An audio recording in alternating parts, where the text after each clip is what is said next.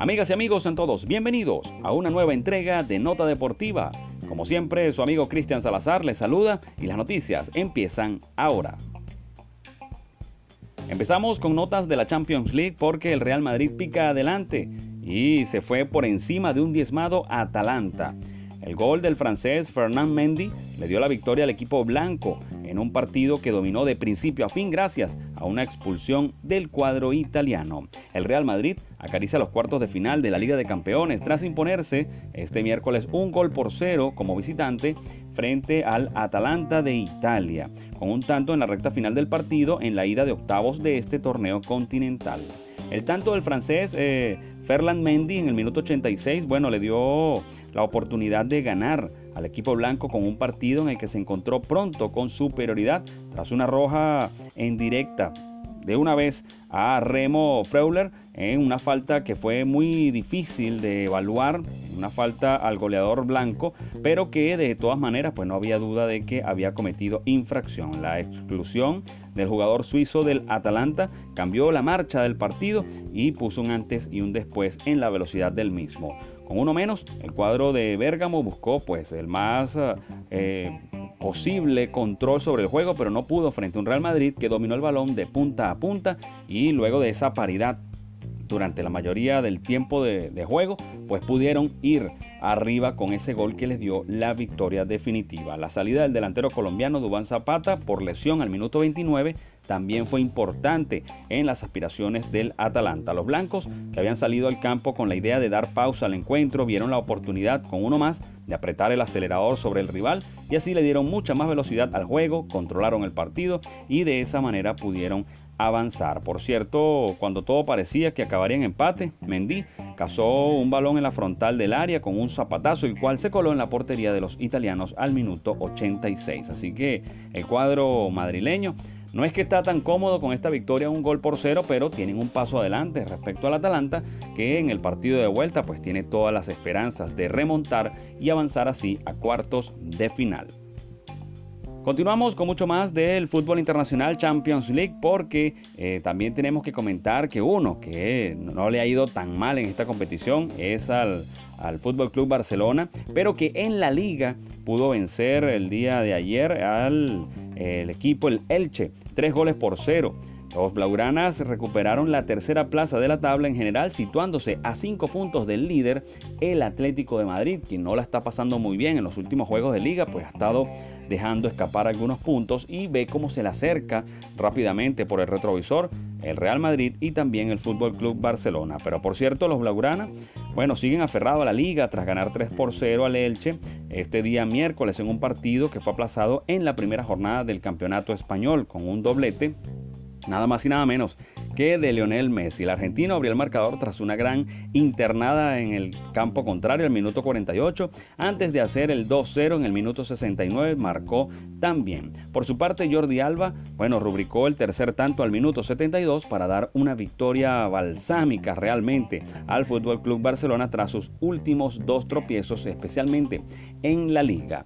El conjunto azulgrana recuperó la tercera plaza de la tabla en general, situándose a cinco puntos del líder, el Atlético de Madrid, y a dos del combinado merengue. El triunfo además eh, le da el aire a los culés para poder tener tiempo de respirar y una oportunidad de reencontrarse y rearmarse de cara a la liga. No está perdida del todo, así han dicho varios de los jugadores. Por cierto, la derrota corta la reacción del equipo eh, el Elche, que venía desde el fin de semana pasado con su nuevo técnico Fran Escribá y bueno, los mandó a, las duchas, les, mandó a calmarse diciéndole que bueno, que tenían siete partidos consecutivos eh, sin ganar y habían agarrado ya tres eh, partidos consecutivos ganando en la liga y bueno, los paró el Barcelona tres goles por cero.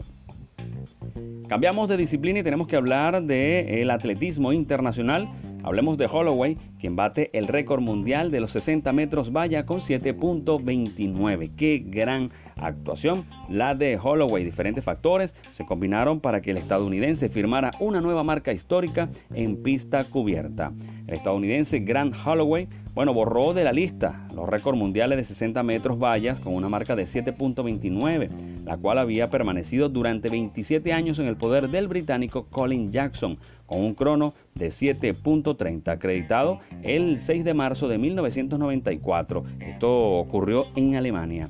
Eh, un estado de forma, bueno, muy portentoso, un paso de valla agresivo y los 667 metros de altitud, bueno, este factor o estos factores se combinaron para que Holloway firmara un nuevo récord en el mundo de pista cubierta, el número 32, que alumbra la capital española donde se está llevando a cabo este evento. Hace dos semanas, por cierto, en Francia el americano había corrido 7.32 y este crono lo repitió en el meeting madrileño en las semifinales. Pese a ser el penúltimo eh, en salir, bueno, se alzó con esta gran victoria el campeón de España, Asier Martínez, también él pudo vencerlo y de una vez llevarse este récord mundial. Así que muy bien por Holloway, que bueno, batió un récord de 27 años intocable, lo superó por un segundo en esta gran jornada. Cambiamos de disciplina hablando del baloncesto, pero ahora nos mudamos al baloncesto nacional porque la segunda edición de la Superliga comenzará este primero de abril. Los equipos como Cocodrilos de Caracas, Héroes de Falcón y Trotamundos de Carabobo, bueno, se sumarán al torneo tras no haber participado en la temporada anterior que recientemente terminó en el mes de diciembre. La Superliga de Baloncesto, bueno, anunció que la segunda edición de este torneo se llevará a cabo a partir del primero de abril, el cual se disputará en dos ciudades distintas, distinto al caso anterior.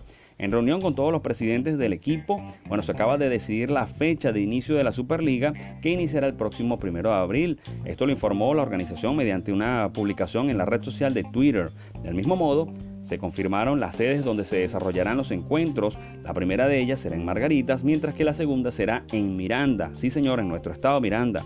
Estado que se estrenará como nuevo coordinador del evento. Se estima que los gimnasios que alberguen la competición sea el de Ciudad de la Asunción, allá Margarita, y el José Joaquín Papa Carrillo, de Cebucán, mejor conocido como el Parque Miranda. Estas localidades dará inicio a un nuevo formato para el certamen, tomando en cuenta que habrán dos grupos, el que juegue en la isla y el que juegue acá en Miranda. Vale acotar que la Superliga incorporó a cinco equipos más para la nueva temporada, como comentábamos al inicio, para un total de 18 clubes en un torneo que está, bueno, cada vez creciendo mucho más. Trotamundos, Cocodrilos, Taurinos de Aragua, Héroes de Falcón e Indios de Caracas son la novedad para esta competición. Dichos quintetos son eh, de gran calidad, siguen teniendo muchas figuras jóvenes. Por cierto, eh, los 12 que disputaron la zafra anterior más estos son un total de 18 equipos que buscarán destronar al actual campeón, los Spartans de Distrito Capital, quienes vencieron a Gigantes de Guayana